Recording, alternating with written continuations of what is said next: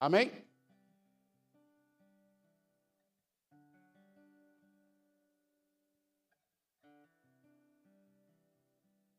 Alguma vez você já passou uma situação em que você se perguntou, Deus, por que, que o Senhor deixou isso acontecer?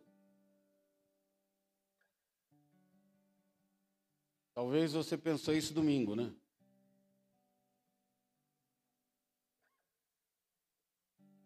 E nós vemos na Bíblia que quando o povo de Deus passava por uma situação de perseguição, uma situação de derrota, uma situação de apuro, eles chegavam a dizer: Onde está o seu Deus? Os adversários do povo de Deus chegavam a perguntar: Onde está o seu Deus? Eu já vi alguns vídeos na internet pessoas dizendo isso. Cadê o Deus dos evangélicos? Nós vencemos, nós derrotamos o Deus deles. Eu vi um rapaz falando isso. E quando surge esse assunto de forma mais séria e você tem uma oportunidade de conversar com alguém um pouco sobre Deus, sobre as atitudes, sobre o quão Deus pode ou não interferir na nossa vida, ou até mesmo quem é Deus. Alguém agnóstico, alguém que não que não acredita em Deus, eu não acredito que existe gente assim, mas existem pessoas que se intitulam agnósticos, que dizem que não acreditam em Deus, ou outros que dizem que acreditam em outros deuses, e não o nosso, o Deus cristão judaico, o Deus que nós lemos nas Santas Escrituras. E sempre vem aquelas perguntas, mas Onde está escrito isso? Como eu posso saber se Deus existe? Como você me prova que Deus existe? Muito se discute sobre isso, como provar que Deus existe. Talvez você já tenha ficado nessa sinuca de bico, em ter que explicar para alguém. Alguém quer que a gente prove. Não tem como provar, porque religião é uma questão de fé. Não tem como provar para você que Deus existe, assim como não tem como você me provar que Ele não existe. Amém? Fala-se muito sobre matéria, fala-se muito sobre energia, e a ciência prova que a energia não se destrói, a energia muda de forma e muda de lugar. Amém? Mas nós sabemos que tudo que existe, um dia ela teve um início. Tudo que existe um dia, ela foi criada. Amém? E nada é criado por acaso, tudo que foi criado foi criado por alguém. Nada aparece num susto no universo. E tudo que foi criado, tudo que existe, tudo que nós conhecemos,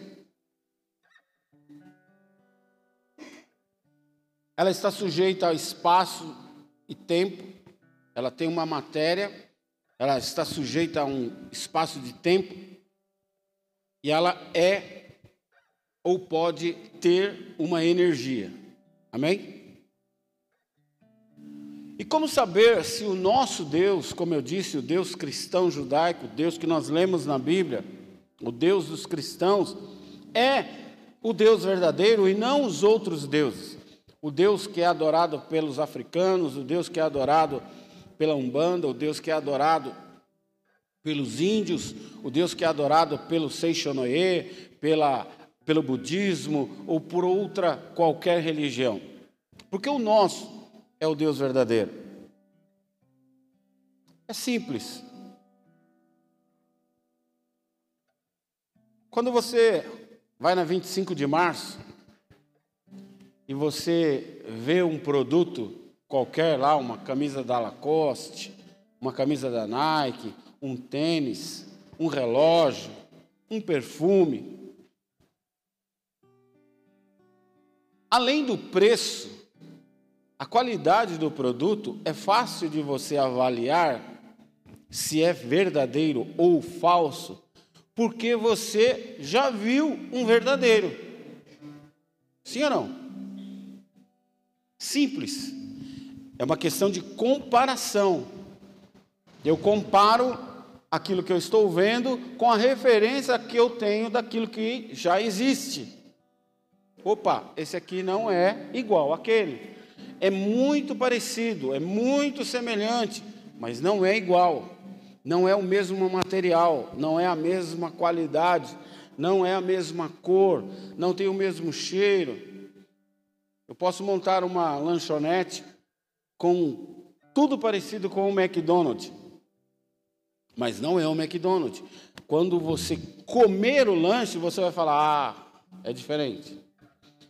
Se você conversar com alguém que é viajado, que já teve a oportunidade de ir em alguns países e experimentou o McDonald's em outros países, ele vai falar para você: todo lugar é o mesmo sabor.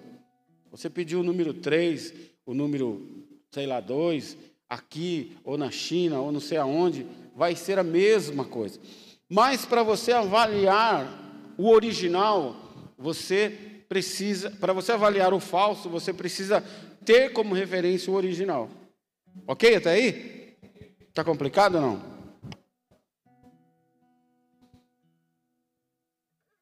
Então, quando nós temos o original, nós podemos comparar e ver o que é falso.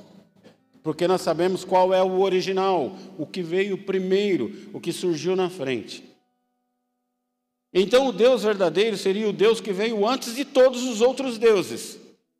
O Deus que iniciou, o Deus que veio à frente. Amém? O Deus da Bíblia, o nosso Deus, o Deus que nós conhecemos nas Escrituras, ela mesma diz que ele é onipresente, onisciente e onipotente. Por quê? Porque ele não está sujeito ao tempo porque ele existe antes de que o tempo foi criado. Ele não está sujeito ao espaço, porque ele existe antes de que qualquer coisa, matéria, tenha sido criada. E ele não está sujeito ao poder, à energia, porque ele vem antes de qualquer energia existir. Porque ele criou todas as coisas. Se você ler lá no começo da Bíblia, vai dizer que quando nada existia, ele falou: haja luz. Haja isso, haja aquilo. E ele começa a criar as coisas. Ele não inventou, ele criou. Qual a diferença? Inventar é eu pegar uma matéria-prima e dela eu fazer alguma coisa. Ele criou do nada alguma coisa. Qualquer outro Deus foi criado. Ele teve um início e ele teve um fim. Porém, o nosso Deus é o Alfa e o Ômega, é o início, o meio e o fim. Existe antes de tudo existir e estará conosco a eternidade. É o que a Bíblia nos garante. Amém? Pois bem, este é o Deus que nós conhecemos na Bíblia. Um Deus que ouve, um Deus que fala, um Deus que se importa conosco e se envolve conosco. Desde a criação, lá em Gênesis, você vê que Deus conversa com o homem, ouve o homem, se importa com a vida do homem e se envolve com o homem. Outros deuses são soberanos, estão lá no seu mais alto e sublime trono e só dá ordem, mas ele não se envolve com seus súditos, com seus adoradores. E nós vemos em toda a extensão da Bíblia um Deus presente. Um Deus que busca essa aproximação com o homem, que busca esse envolvimento com o homem. Amém? E este Deus te diz hoje: Prepare-se para viver um novo tempo na sua vida. Quando alguém quiser discutir com você de quem é Deus, é simples. Sabe, aqueles homens que hoje não, quase não tem mais, mas andavam na corda bamba no circo, com uma vara, na corda equilibrista. Todos nós somos este homem. Todos nós somos este homem que andamos numa corda bamba. Uma hora ou outra nós podemos cair. Uma hora ou outra nós podemos ter um fim. Uma hora ou outra nós podemos é, escorregar. Uma hora, uma hora ou outra nós podemos sair fora dessa corda, mesmo já tendo acostumado a andar nela. Todo ser humano. A grande diferença é que quem não tem Deus anda nessa corda bamba sem rede. E nós temos Jesus, que é a nossa rede. Amém? É o que nos protege. Ele diz: vocês, aquele que crê em mim, está lá em João, nunca morrerá. Aquele que crê em mim nunca conhecerá a morte, viverá eternamente. Amém? Por quê? Porque Ele é a nossa rede. Nós vamos cair como todo mundo. Nós vamos escorregar como todo mundo. Um dia vai chegar um fim para mim, um dia vai chegar um fim para você. Por mais bondoso que seja alguém, por mais próximo de Deus, por mais intimidade que ele tenha com Deus, e seja usado por Deus, este homem ou esta mulher, um dia vai ter um fim. Amém? Ninguém vive para sempre. Mas nós sabemos que quando o nosso dia chegar, nós caímos da corda bamba, haverá uma rede que vai nos acolher. Amém? Essa é a grande diferença da nossa vida. Nós estamos no mês de aniversário, nove anos da nossa igreja Bola de Neve de Suzano. E mês de aniversário, a palavra aniversário significa é, anos versere, aquilo que volta todo ano. Aquilo que volta todo ano. Por que, que é aniversário? Porque todo ano você comemora de novo essa fase. Todo ano você comemora de novo aquela data. Eu agora, dia 14 de novembro, faço aniversário. Faço 55 anos. Parece mais, né? Mas não é, 55 só. E faz 55 anos que essa data se repete. Que eu vivo o aniversário, viver novamente este ano. E mês de aniversário, ano de aniversário, a data do aniversário é uma data de transição, é um tempo de transição, onde se fecha um período e se abre outro. Se fecha uma porta e se abre outra porta. Encerra-se um tempo e começa um novo tempo. Amém? Nove anos de história. Nove anos que muita gente passou por aqui. Amém? Um dia nós fizemos uma conta através das pessoas que dão o nome no Boas-Vindas e nós já recebemos mais de seis mil pessoas. É muita gente, né? Mas aonde estão essas pessoas? Quero crer que estão em alguma igreja. Amém? Esse é o desejo do meu coração. Porque nós não criamos um clube, nós não criamos uma, uma confraria, uma seita, um time. Nós pregamos o Evangelho, como diz a Bíblia. Depois de conhecer o Evangelho, de conhecer o amor de Deus, essa pessoa opta, escolhe em seguir ou não a Cristo. E não faz a menor diferença se aqui ou se em qualquer outra igreja. Amém?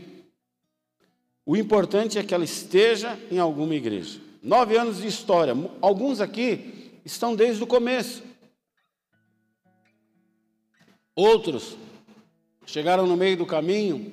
Outros vieram hoje pela primeira vez. E assim é a nossa vida. A nossa vida, nós temos pessoas como nossos pais que estão conosco desde o dia que nós nascemos, desde o primeiro dia da nossa vida. Amém?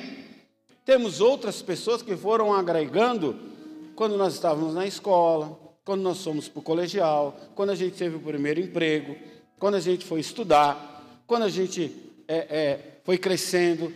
Alguns ficaram e são nossos amigos até hoje, e outros apenas passaram pela nossa vida. Amém? Alguns você deu glória a Deus porque foi embora, né? Outros você ficou triste porque foram embora. E assim é a vida. Abra a tua Bíblia no livro de Isaías, capítulo 43, verso 18.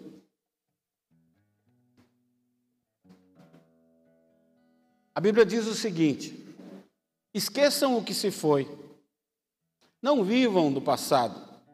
Vejam, eu estou fazendo algo novo, ela já está surgindo, vocês não o percebem.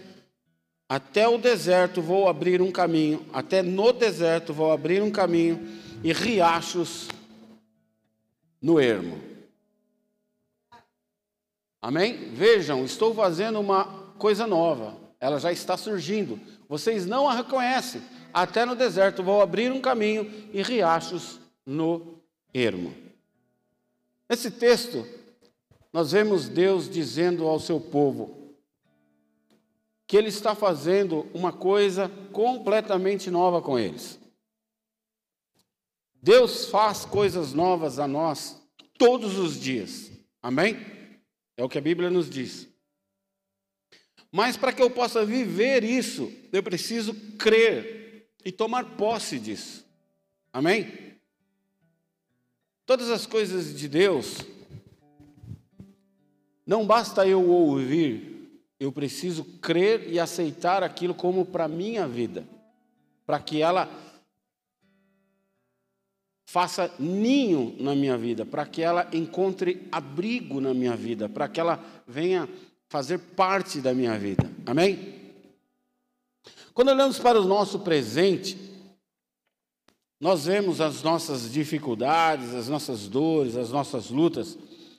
Nós achamos que é uma fase difícil que jamais vai passar. Talvez você já passou por isso, por momentos difíceis que você fala: Meu Deus, isso nunca vai acabar, essa dor nunca vai passar, essa situação nunca vai ter fim.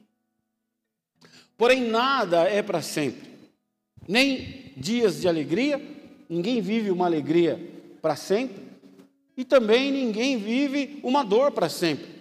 Ninguém tem uma vida só de sol, mas também ninguém tem uma vida só de chuva. Amém? Só que o nosso tempo é passageiro, mas o tempo de Deus é eterno. Nós vemos o hoje e Deus vê a eternidade. Nós vemos o primeiro dia que nós chegamos na igreja, Deus vê o que vai acontecer com você lá na frente, no seu final. Amém? Nós olhamos o barro, Deus vê o vaso pronto. Por isso, muitas vezes, nós temos dificuldade de passar por uma situação difícil, porque nós ficamos focados só naquilo. Você já viu uma filmagem de drone? Se você descer o drone perto, você vê numa multidão, você desce o drone bem no cucuruco de uma pessoa, você vê só a cabeça dela, parece que é uma pessoa só. Conforme você vai afastando o drone, você vai abrindo a visão e você vai vendo a multidão que existe naquilo. Assim é Deus.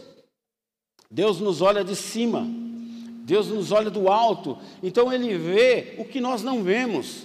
Amém? Por isso é muito importante que quando nós passamos momentos de luta, nós pedimos, nós aprendamos a pedir conselho para alguém que está de fora, porque quem está de fora tem uma visão diferente da gente.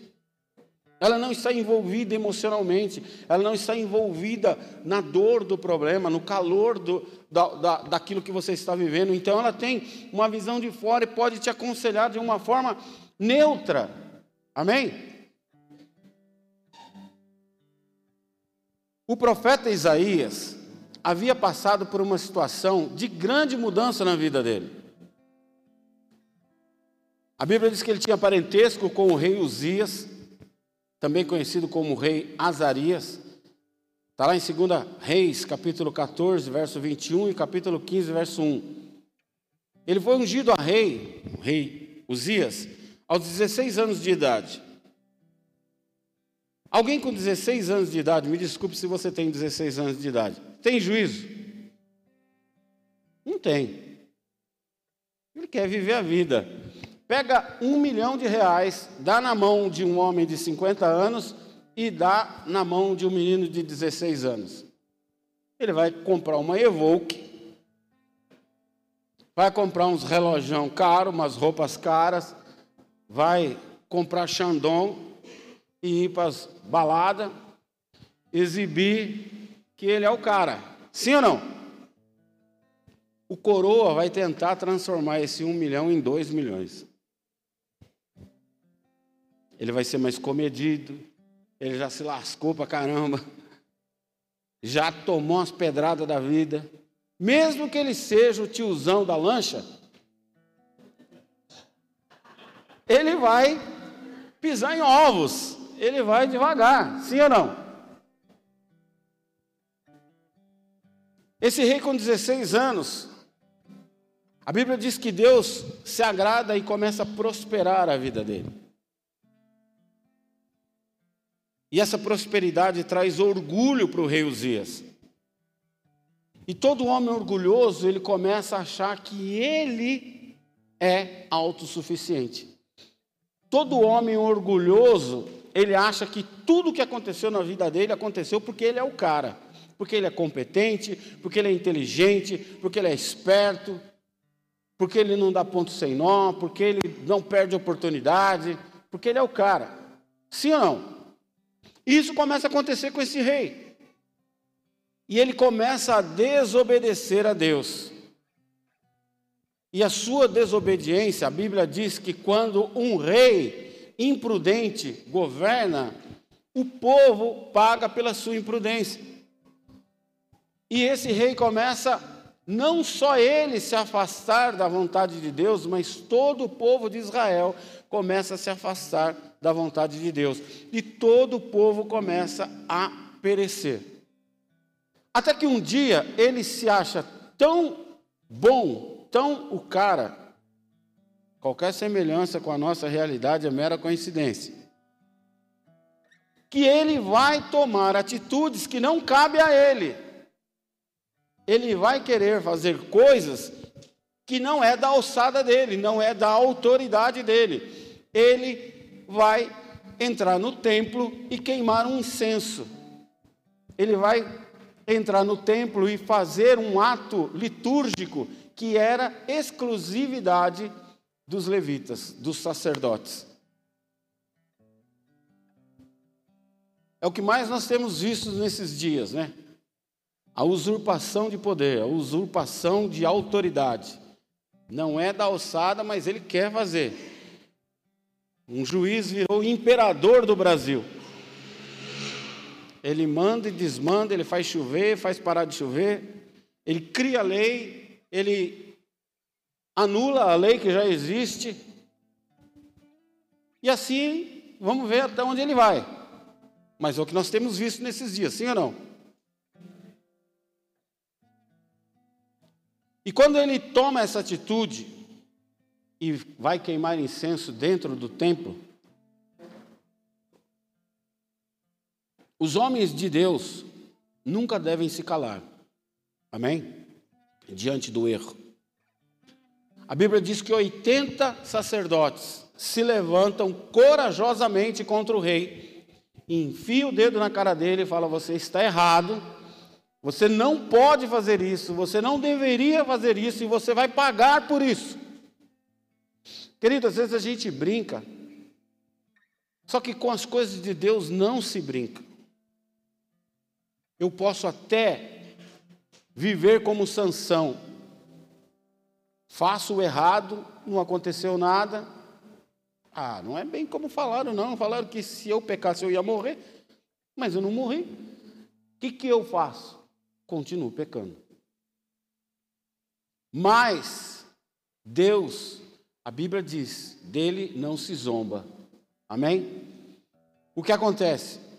Chegou uma hora que Uzias foi acometido por uma lepra e morre.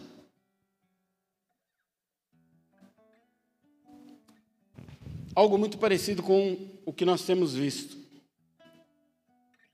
Olha para quem está do seu lado e fala para ele assim: fica tranquilo, Deus está no controle.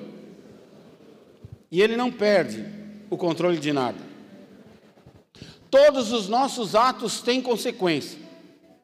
E tudo que eu fizer que não é da vontade de Deus, eu vou responder por isso. A Bíblia diz isso. De Deus não se zomba. E tudo que o homem plantar, certamente colherá. Todos os nossos atos têm consequência. Ele é tomado de uma lepra, morre, trazendo ainda mais uma decadência sobre o povo. Porém, Isaías entra no templo para interceder pelo povo, e quando ele entra no templo, ele percebe a glória de Deus. E Deus o chama para um, uma vida profética, para um chamado profético.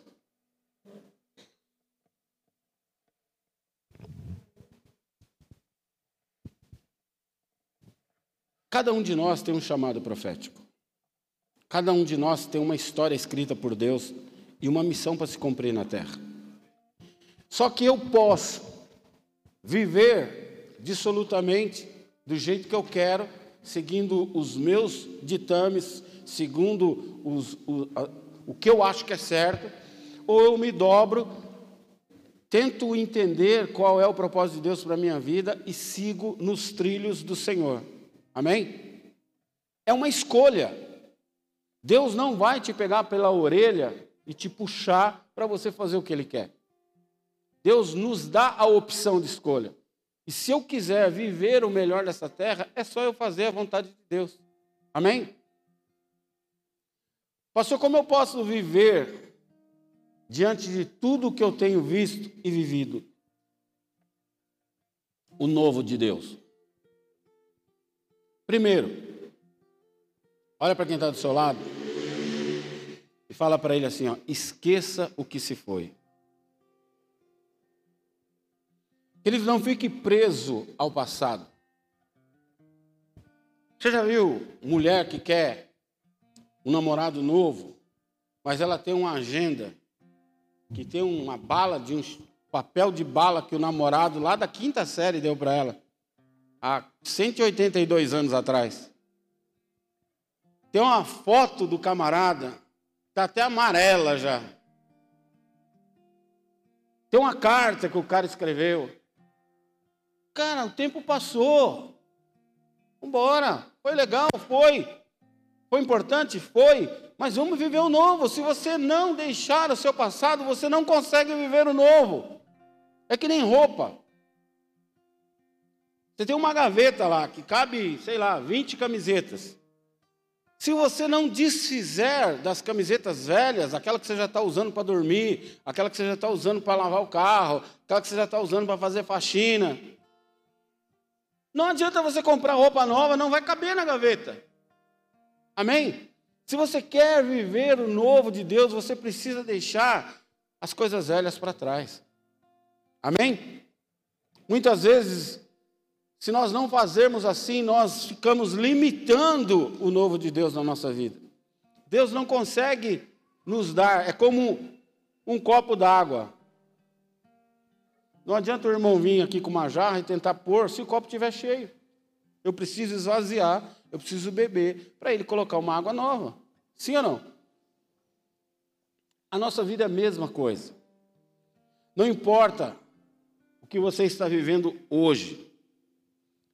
O que você está vivendo hoje, amanhã já é passado. Você já vai falar, ontem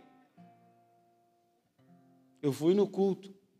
Ontem fui num restaurante legal. Ontem eu encontrei com meu amigo. Ontem eu fui para a escola. Ontem eu fui para a faculdade. Ontem no meu trabalho.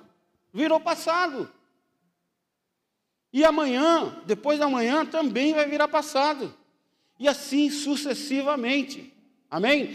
Por isso a Bíblia diz: viva cada dia, pois cada dia tem o seu próprio mal. Amém?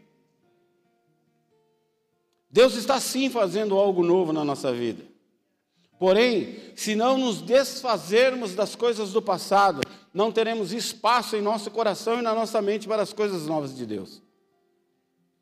Para se começar uma nova história, você precisa encerrar uma história, história velha. Para você terminar um livro, você precisa, para você começar um novo livro, você precisa terminar um livro que você começou. Senão você começa três, quatro livros e você não termina nenhum. Os sonhos para o seu futuro, guarde isso no seu coração, são mais valiosos que a sua história do passado.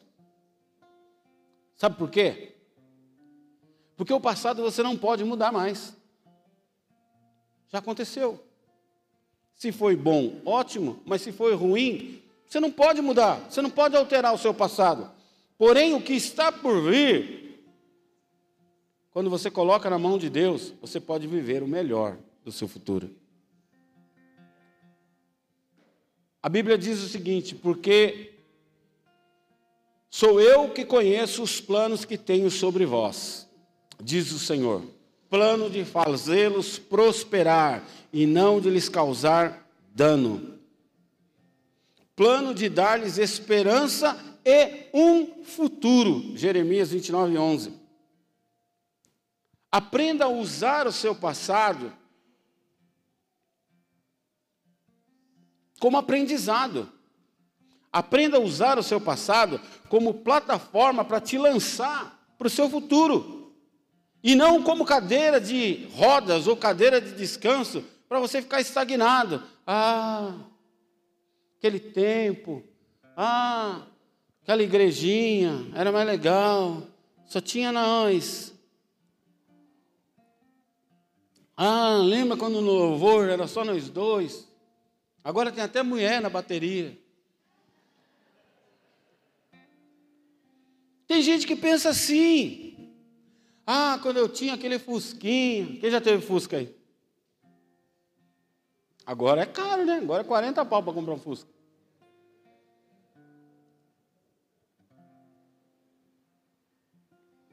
Olha, por exemplo, quem, quem dirige? As mulheres não precisam levantar a mão. Quem dirige? Brincadeira. Qual que é maior, o para-brisa do carro ou o retrovisor do carro? Você sabe que é para-brisa, né? Vou mudar. O vidro da frente do carro ou o espelhinho que mostra a parte de trás do carro? Qual que é maior? O para-brisas. Por quê? Porque é para frente que eu vou.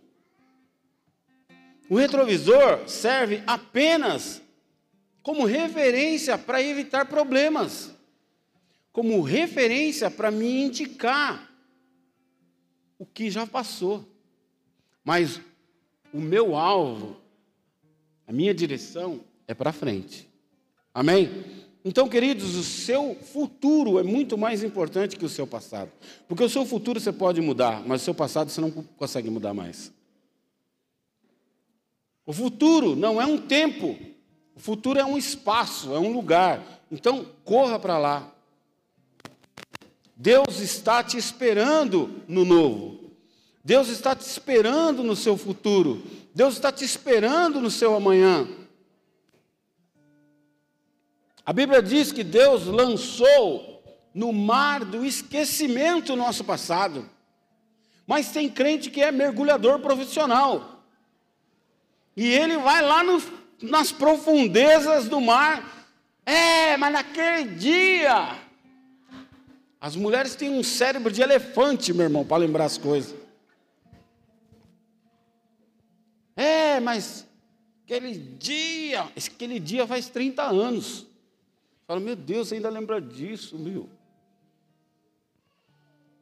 Filipenses 3, verso 13 e 14, a Bíblia diz: esquecendo-me das coisas que ficaram para trás, avanço para as que estão adiante, prossigo para o alvo, a fim de ganhar o prêmio do chamado celestial de Deus em Cristo Jesus.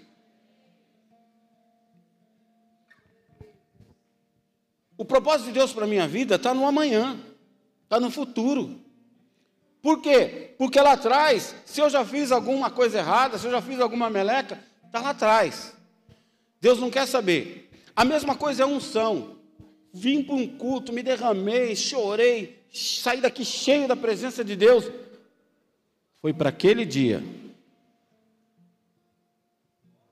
Daqui dois dias você vai ter que buscar de novo. Daqui uma semana você vai ter que buscar de novo.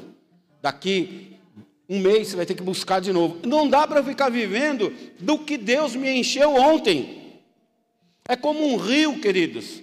Se você ficar na frente, na beirada, na margem de um rio, aquela água que passou ali agora, nunca mais vai passar ali. Ela vai embora. Experimenta jogar uma folhinha na, seca na água. Ela vai embora. Então aquela água não volta mais. Assim é a nossa vida. Não adianta a gente ficar ah, ah, no, no congresso tal, no culto tal, sair daqui transformado. Busque, busque, busque, busque. Se Deus te transformou naquele dia, Ele pode transformar de novo. Se Deus te encheu naquele dia, Ele vai te encher de novo. Amém? Avance rumo ao seu alvo. Mas eu te pergunto, qual é o seu alvo? Ficar parado, reclamando, com medo do que está por vir, ou viver a novidade de vida em Cristo Jesus?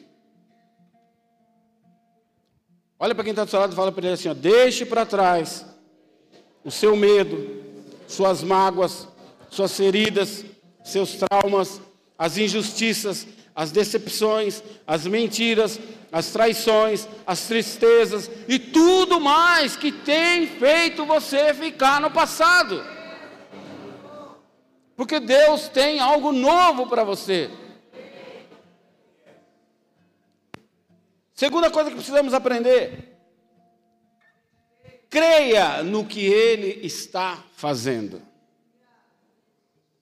Queridos, eu não preciso ver. Eu não preciso ver. Quando você dorme, sua cabecinha no travesseiro lá, não é que nem um filme de faroeste que eu e o Jefferson vamos dormir e a gente falou, irmã, você fica aí atento no portão para ver se não vem ninguém. Hein? Aí a gente vai revezando. Aí quando for umas duas da manhã, você acorda o Jefferson. Aí o Jefferson fica até as quatro. Quando for às quatro, ele me chama. Você vive assim? Não, meu irmão. Você dorme e descansa. Que tem uma polícia cuidando da gente, que tem o, o portão trancado, que tem um alarme da porta, que tem um Deus que cuida da nossa vida. Amém? Não dá para ficar na paranoia. Ah, não vou dormir. Não, dorme aí você, que eu vou ficar vigiando no portão. Igual aquelas veinhas que ficam na janela. Você pode chegar duas da manhã, quando você acha que não tem ninguém vendo.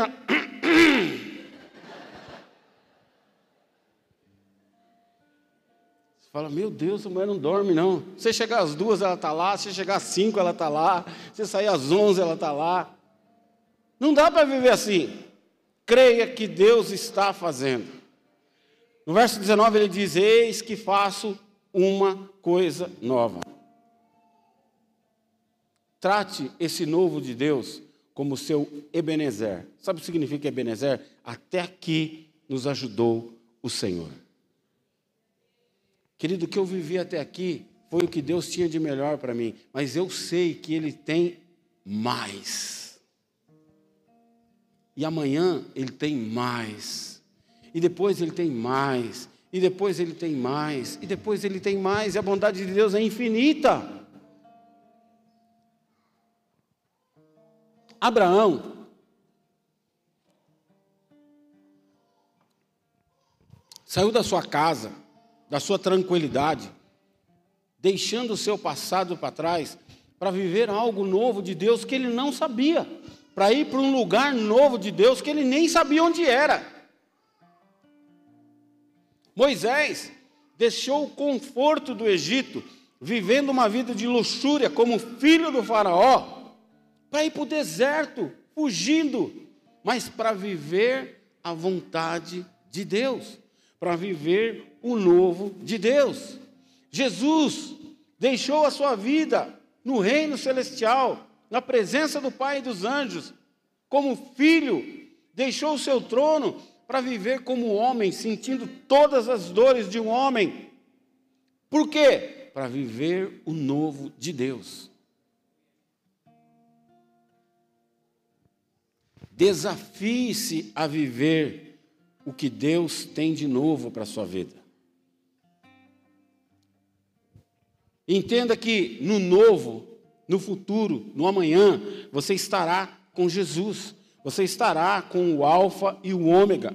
A luz gloriosa de Deus vai sempre iluminar e definir o seu caminho. Apocalipse 21, 5. A Bíblia diz: Eis que faço nova todas as coisas. Escrevo isso, pois essas palavras são verdadeiras e dignas de confiança. Crer é uma decisão. Ah, eu vou na igreja para ver se eu creio em Deus. Não, eu tenho que crer em Deus e por isso eu vou na igreja. Eu vou ler a Bíblia para ver se eu creio em Deus. Não, eu creio em Deus e por isso eu vou ler a Bíblia. Eu vou orar para ver se eu creio em Deus. Não, eu creio em Deus e por isso eu vou orar. Então, crer é uma decisão, eu decido crer. Crer é uma decisão pessoal. E só viverá o sobrenatural de Deus quem crer. Não decidir já é decidir. A gente viu isso nas eleições. 30 milhões de pessoas falaram: Ah, não gosto nem de um nem de outro, não vou votar em ninguém. Você já decidiu. A gente viu o que aconteceu. Não decidir já é uma decisão. Às vezes a gente acha que não decidir vai nos isentar de alguma coisa. Não vai, queridos. Não deixe morrer dentro de você a esperança do que Deus pode fazer no amanhã. É difícil? É. É uma questão de fé. É uma questão muito pessoal. Porque eu não vejo o meu amanhã. Eu não vejo. É, é, é... Quem aqui tem mais de 40? Você já se pegou olhando aquelas caixas? Hoje quase não tem mais isso, né? Aquelas caixas de fotografia. E você olha uma foto sua quando você era criança. As pessoas acham uma foto normal, né? Uma coisa. Mas você, quando você vê aquela foto sua quando criança, você lembra exatamente o que estava acontecendo naquele dia. O que estava rolando, quem tirou a foto, o que estava sendo falado? Quem estava do seu lado? Aí, eu já fiz essa reflexão. De eu ficar assim, meu Deus, nessa época eu nem imaginava tudo que eu ia passar, que eu já passei. Eu lembro que quando eu era menino, e as pessoas falavam que o mundo ia acabar em 2000, eu ficava fazendo a conta, quantos anos eu ia ter em 2000. Aí eu ficava pensando, puxa, será que eu vou estar casado? Será que eu vou ter filho? Será que não sei o quê? Será que não sei o quê? E passa tão rápido. Você olha a tua fotinho lá quando você estava na segunda, terceira série primária. Estava. Sabia nem se trocar direito. Mas parece que foi ontem. Você fala, meu Deus, como passou. Eu olho para os meus netos, o Samuel está com 15 anos. 15 anos. Ontem estava no meu colo.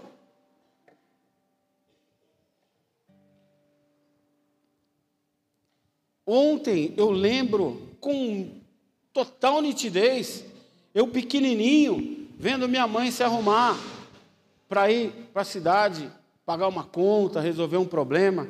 Minha mãe era jovem, novinha. Eu tinha, sei lá, cinco anos, 50 anos atrás. E hoje eu não tenho mais a minha mãe. As coisas são assim, ó. Rápido. A Bíblia chega a nos comparar, comparar o nosso tempo, como uma folha seca que o vento sopra. Então não perca tempo vivendo do passado, não fique remoendo as coisas que você não vai poder mudar mais. Não deixe morrer dentro de você a esperança do que Deus pode fazer no seu amanhã. aquilo que parece que está começando em nós, muitas vezes parece que demorará tanto para se concluir, mas para Deus, Ele já olha a obra concluída. Você quer ver um exemplo? Se você tem 25 anos, se você tem 30 anos, 40 anos,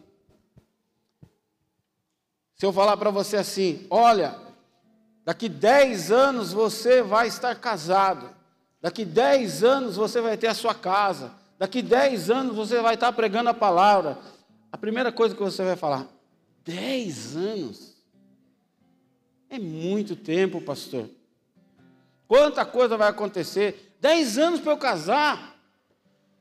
Pode ser 10 dias, pastor. Só que se você olhar para trás, dez anos atrás, parece que foi ontem. Por quê? Porque nós anseiamos pelo que nós não vemos. Eu quero hoje. Calma, Deus tem o tempo nas tuas mãos. Aquilo que parece que está começando para nós, Deus já está vendo concluído. Só falta você tomar posse pela decisão de crer. Você jamais poderá se apossar daquilo que você não acredita. Um dia uma repórter sentou com o Bill Gates, bilionário, e ela começou a fazer a entrevista com ele. Ele pôs a mão no bolso, tirou um talão de cheques e falou para a moça assim: ela falou assim, como que o senhor chegou a toda essa sua riqueza, a tanto dinheiro assim? O que o senhor atribui o senhor ter vencido assim, dessa forma? Ele tirou o talão de cheques do bolso, pôs na mesa, tirou uma caneta, falou para ela assim: assina um cheque aí, escreve um valor no cheque aí. Ele assinou o cheque, em branco, falou para ela: escreve um valor aí que você gostaria que eu te desse. A moça ficou toda acanhada, né? Falou: escreve, o valor que você quiser. Escreve aí. E ela rolou, enrolou, enrolou, falou assim: ah, não vou escrever nada não. Falei, então, eu não perco oportunidade. Você perdeu a oportunidade de ganhar quanto você quisesse. Às vezes a gente perde a oportunidade com aquele que é dono do ouro da prata. Nós perdemos a oportunidade de entrar na presença de Deus. A Bíblia diz que o véu foi rasgado, que a sala do trono está à minha disposição que eu sou filho. Deleite-se no Senhor e Ele cumprirá os desejos do seu coração. Mas nós esquecemos e ficamos perdidos. Vamos no agiota, vamos pedir empréstimo no banco, fazemos trapalhada, metemos o pé na jaca, quando a gente tem um Deus que pode nos socorrer.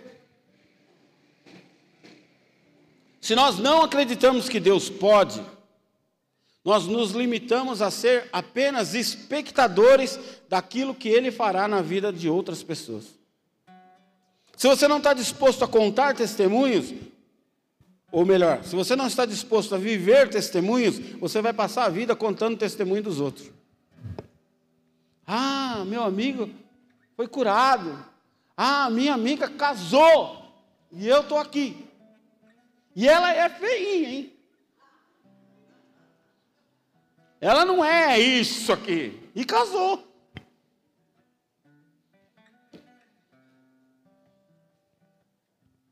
Tem mulher que fica brava fala assim: Nossa, o meu amigo que é gay casou e eu não caso. Até ele arrumou um homem, eu não arrumei. Queridos, a gente só não vive o melhor de Deus porque a gente acha que Deus é limitado, que Deus não vai nos ouvir. Quem anda com Deus sempre terá algo novo para desfrutar. Terceiro e último, confie, pois Ele lhe dará um amanhã abundante. No verso 19, parte B, ele diz: Eis que porei um caminho no deserto e rios em lugares áridos. Abrir caminho no deserto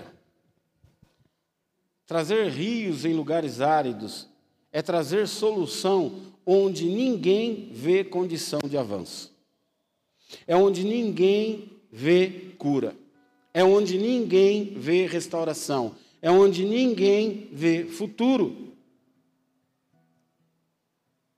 Sabe quando você vem cheio de fé, contando para a pessoa: Não, está acontecendo isso, mas eu estou orando e eu creio que Deus. E a pessoa fica assim: É complicado, hein? Você já tem 35. Os homens querem moça nova. Está amarrado em nome de Jesus. Eu não estou atrás de homem. Deus é o meu refúgio e fortaleza. Deus, o meu socorro vem do alto. Amém? Ah, mas está tão uma crise. Você já está com 40. Não sei se você vai arrumar um emprego. Deus é Deus. Deus abre uma porta de emprego. Ah, meu irmão, essa doença é tão complicada. Eu conheço uma pessoa que morreu, e tem uma prima minha, e tem um vizinho meu. Está amarrado em nome de Jesus. O meu Deus é o Deus da cura. O que nós precisamos é confiar no nosso Deus. Ele irá abrir caminhos no deserto, ele irá trazer rio em lugares áridos. Mergulhe no rio de Deus. Deixe as correntes do rio de Deus te levar para um destino profético que Deus quer para a tua vida. O problema é que nós ficamos limitando. Ah, isso aqui não dá. Isso aqui eu não. Ah, eu vou ter que abrir mão disso, vou ter que abrir mão daquilo. O pastor Ademar de Campos, que é um dos, dos, dos percussores do louvor das comunidades, há 30, 40 anos atrás, quando ele começou o ministério de louvor, ele falou assim: Olha, Deus colocou no meu coração de montar um ministério de louvor e nós vamos trazer à igreja a adoração. E Deus falou comigo que Ele vai visitar, que Ele vai me dar louvores e que serão louvores que vão abençoar a igreja. 600 pessoas se envolveram. Aí ele fez uma reunião. Aí ele falou assim: ó, isso é apenas é, é, suposição, tá? Não foram esses os dias. Ele falou assim: ó, segunda-feira vai ter estudo bíblico, terça-feira com o nosso grupo vai ter ensaio, quarta-feira vai ter ensaio com as cordas, quinta-feira ensaio com as vozes. Todas as reuniões serão às 19 horas. Quem faltar será desligado. Quem não puder vir não fará parte do grupo. E ele começou a ditar regras que Deus tinha colocado no coração dele. Sobraram 15 pessoas. Por quê? Porque querer, meu irmão, todo mundo quer. Todo mundo quer os milagres de Deus. Todo mundo quer a vitória. Todo mundo quer ser abençoado. Mas fazer a vontade de Deus com excelência são poucos. Se a gente falar que a gente vai fazer um churrasco aqui, de grátis, com as picanhas que o Lula vai dar. Só picanha e pãozinho de alho, refrigerante, de grátis para todo mundo. Irmão, não vai ter lugar aqui na igreja para receber tanta gente. Mas se a gente marcar uma vigília, 5 da manhã, vai aparecer seis, cinco, quatro. Viver as bênçãos todo mundo quer, mas pagar o preço para viver as bênçãos não são todos. Mas Deus quer te levar para um destino profético. Se lance no rio de Deus. Saia da escassez saia da sequidão, saia da falência, saia da dor, saia da decepção, saia da traição, saia da mentira, saia da derrota, saia da incerteza, saia do medo.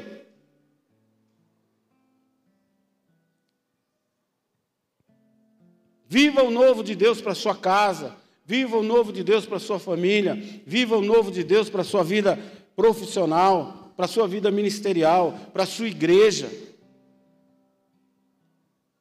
O mesmo Deus que estava no passado é o Deus que está conosco hoje e é o mesmo que vai estar conosco amanhã. Deus não mudou. O Deus que estava lá conversando com Adão é o mesmo Deus que está aqui ouvindo a sua oração. É o Deus que está lá na beira da tua cama ouvindo a tua oração, que está dentro do teu carro. Mas é natural do ser humano se acomodar da forma que está. É natural do ser humano ter medo da mudança. É natural do ser humano ter medo do futuro. Mas é assim que nós limitamos o agir de Deus. Olha, por exemplo, o povo que foi tirado do Egito. Eram escravos. 400 anos, 430 anos como escravos. Escravo passa uma vida boa? Não passa, meu irmão. Escravo é que nem bicho. Ele come o que o dono der, quando o dono der. Serviço é forçado. Se não fizer, chibata. Amém? Dois dias depois que eles saíram da escravidão, estavam reclamando. Para isso que nos trouxeram aqui, para nós dermos de frente para o mar e morrermos todos as espada do faraó. Aí atravessa o mar. Mas não tem água. Para isso que nos trouxeram, era melhor ficar no Egito. Deus tira a água da pedra. Ah, mas nós não temos o que comer. Deus manda os codornizes. Ah, mas está calor. Deus manda uma nuvem para protegê-los. Ah, mas está frio. Deus manda uma coluna de fogo. O tempo inteiro reclamando o tempo inteiro falando para Deus, era melhor quando eu era escravo. Eles estavam tão acostumados com a vida de escravo que sempre lembravam disso. E vocês sabiam que todos que saíram do Egito com mais de 18 anos, apenas Josué e Caleb entraram em Canaã. Todos os outros morreram. Por quê? porque eles tinham que perder a mente de escravo. Você já viu aquele ditado? A favela sai do cara, mas o cara não sai da favela. Então, se eu der uma casa para ele, daqui a pouco a casa está toda arrebentada. Porque ele já acostumou tanto a viver de qualquer jeito que ele não vai ligar. Quando montaram aquele Singapura, lembra? O Maluf montou ali na Zaquinarcha, ali na zona norte de São Paulo. Eram quatro andares. Foram os primeiros predinhos de quatro andares que saíram. Aí o cara fazia um lixinho. Pô, vou ter que descer a escada. Não tinha elevador. Quatro andares para pôr o saquinho lá na lixeira. Ah. Pela janela. Atrás dos predinhos tem um córrego. Ele jogava no córrego. Nós Queremos o novo de Deus, mas nós não queremos nos adaptar ao novo. A gente sai do mundo e a gente vem para a igreja e a gente quer que a igreja se adapte a nós. Ah, eu não concordo de ter que usar saia. Algumas igrejas, né? Eu não concordo de ter que usar terno e gravata. Eu não concordo com. Eu não concordo. Cara, mas foi você que escolheu vir aqui. Ninguém vai te arrastar lá na rua. Ninguém vai catar você para o pescoço. Não, agora você vai para a minha igreja. Foi você que entrou ali de livre e espontânea vontade. Foi você que levantou a mão de livre e espontânea vontade. Foi você que aceitou Jesus. Não foi? Mas esses seis meses, a hora que a porca começa a rochar, a hora que o pastor começa a pegar no pé, e a gente pega no pé para o seu bem, para haver crescimento espiritual na sua vida, para você amadurecer, para você crescer em Deus. Ah, o pastor está querendo pegar no meu pé. O pastor está querendo mandar na minha vida. Não estou querendo mandar na sua vida, faz do jeito que você quiser. Só que a igreja tem regras. E para você ter atividade na igreja, para você exercer atividade na igreja, você precisa estar dentro das regras da igreja. Amém? Se a gente tivesse uma regra que todo mundo que vier para o louvor tem que cortar careca. Ah, eu não vou para o louvor, vou ter que cortar careca. Simples assim. Por que, eu não vou para o louvor? Porque eu tenho que cortar careca. Não é? Agora você vem, corta careca, fica aqui bicudinho.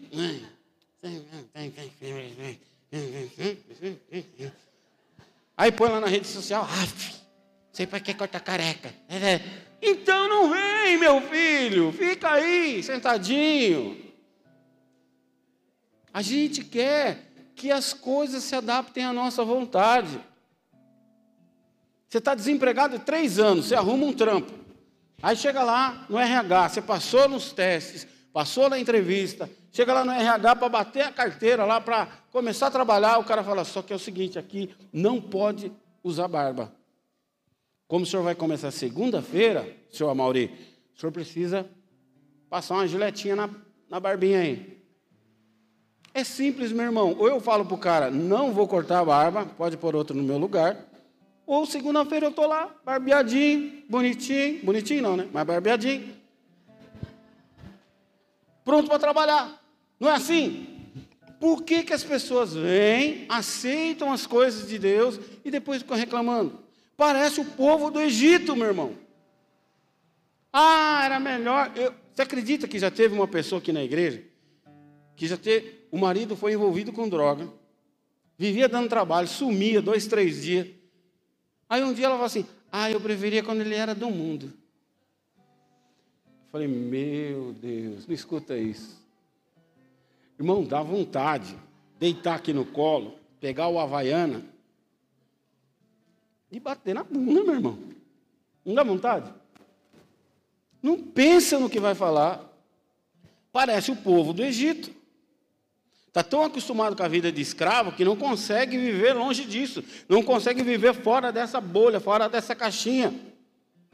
Então eles demoram para viver o novo de Deus, não vivem o novo de Deus, e os únicos que conseguem viver o novo de Deus são aqueles que passam do Egito para Canaã. Perdão, do deserto para Canaã. Mas os que vieram do Egito não conseguiram se adaptar. Porque as suas mentes não foram renovadas. Olha para quem está do seu lado e fala para ela assim: ó, mudança é fundamental para se reconstruir qualquer coisa na sua vida.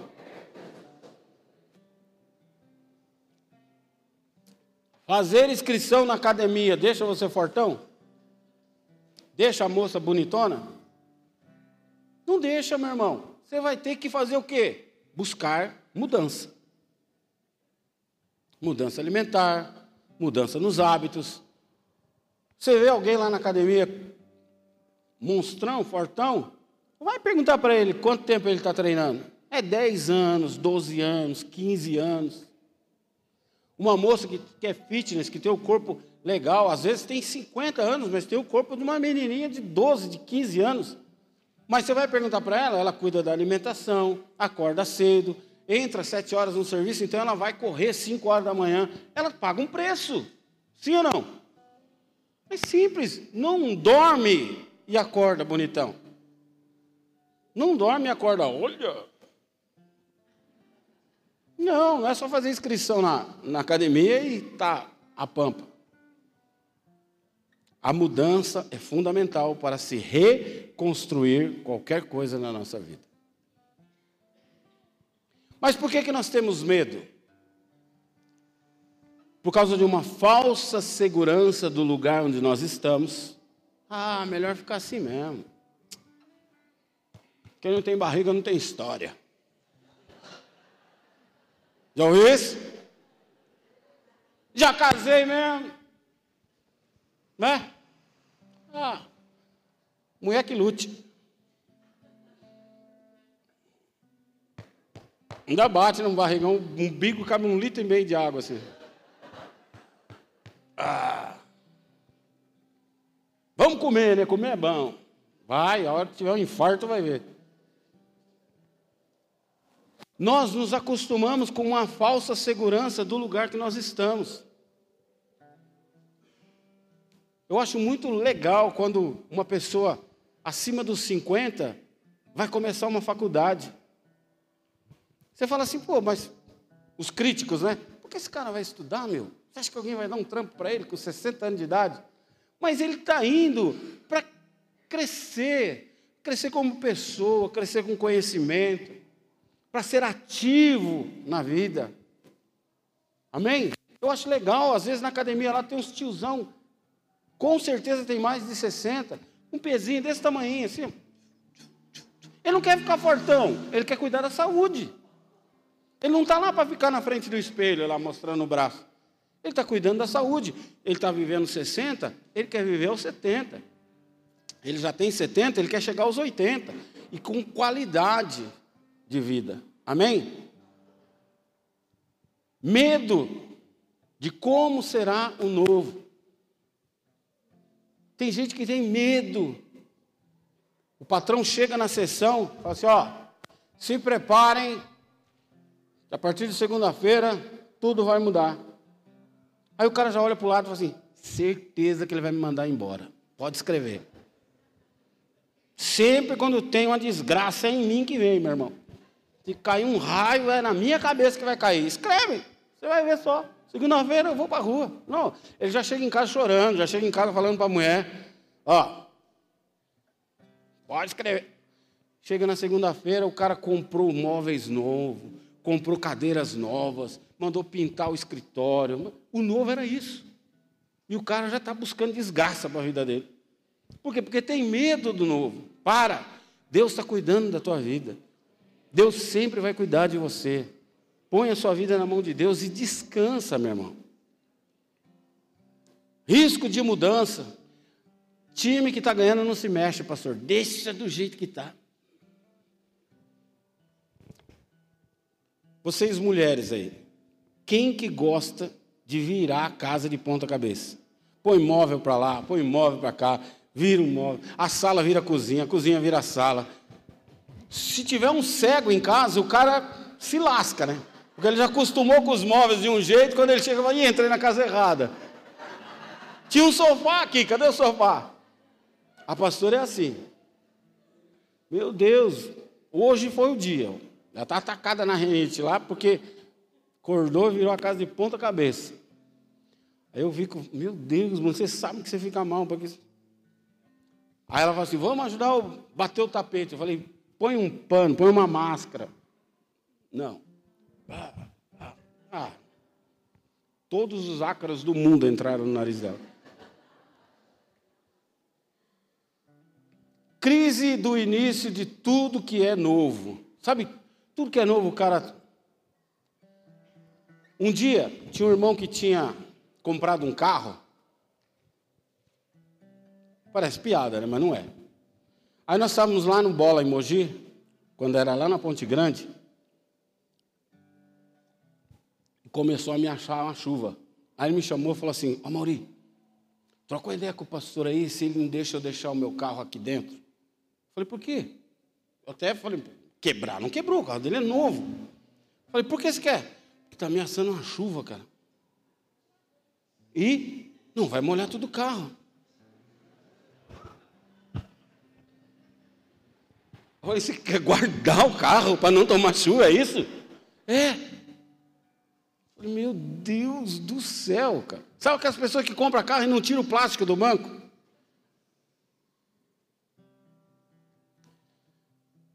compra o celular e não tira aquele plastiquinho da, do celular. Para, meu. Tem gente que tem medo do novo. O novo veio para te abençoar, o novo veio para Deus derramar sobre a tua vida. Aproveite. 2 Coríntios capítulo 5, verso 17, diz assim, ó, portanto, se alguém está em Cristo, nova criatura é. As coisas velhas se passaram e eis que tudo se fez novo.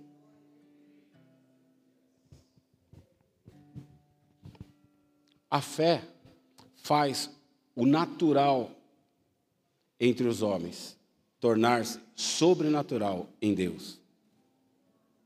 A fé traz o reino dos céus na terra. A fé faz o impossível acontecer na sua vida. A fé te surpreende todos os dias, porque todos os dias você viverá o novo de Deus. Fé transforma áreas desérticas e áridas em campos verdes e frutíferos. Fé faz a mulher estéril ter filhos. Fé faz o cego enxergar, o mudo falar, o coxo andar. Fé faz o morto ressuscitar. A Bíblia diz que nós éramos mortos nos nossos caminhos. E Deus nos tirou do monturo de pecado e nos trouxe para a maravilhosa luz. Então confie em Deus, confie que Deus tem promessas para a sua vida. Deus tem promessa para nós. Deus tem promessa para a nossa igreja. Deus tem promessa para o nosso país. Nunca antes experimentados por nós. Deus tem novidade de vida. É tempo de mudar de posição. É tempo de mudar de fase. É aniversário. É tempo de mudar, de amadurecer. Nós estamos ficando mais velhos, mais experientes, mais sábios, mais maduros e vamos, se crermos, viver coisas novas de Deus neste lugar, em nome de Jesus. Queridos, entenda essa fase como um tempo profético de Deus para nós. Receba as palavras de homens que virão aqui pregar como destinos proféticos para a sua vida. Deus vai usá-los, Deus já tem usado, usou o pastor Marcinho, usou o pastor Giba e vai continuar usando. Todos esses dias nós teremos pastores que vão trazer palavras com destinos proféticos para a sua vida. Grude, se for possível, anotem. Daqui um ano você reveja e fala: puxa, como Deus é fiel, como Deus é bom. É tempo de mudar de posição.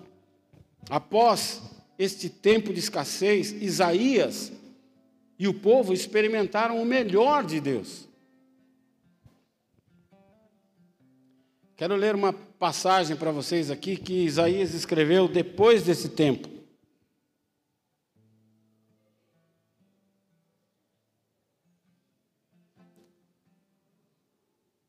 Deus está nos convidando para viver na terra as coisas que acontecem no céu. Deus está nos chamando para um novo tempo. Esqueça o que se foi, confie no que Ele está por fazer e creia que Ele dará um amanhã abundante para você. Amém? Olha o que Isaías escreve depois de viver novo de Deus. O Espírito do Senhor está sobre mim, porque o Senhor me ungiu para levar boas novas boas notícias aos pobres. Enviou-me para cuidar dos que estão com o coração quebrantado, anunciar liberdade aos cativos e libertação das trevas aos prisioneiros, para proclamar o ano da bondade do Senhor e o dia da vingança do nosso Deus, para consolar todos os que andam tristes, dar a todos os que choram em Sião uma bela coroa em vez de cinzas. Óleo de alegria ao invés de pranto, um manto de louvor em vez de espírito deprimido. Eles serão chamados carvalhos de justiça, plantio do Senhor para a manifestação da sua glória. Eles reconstruirão as velhas ruínas, restaurarão os antigos escombros, renovarão as cidades arruinadas que têm sido devastadas de geração em geração.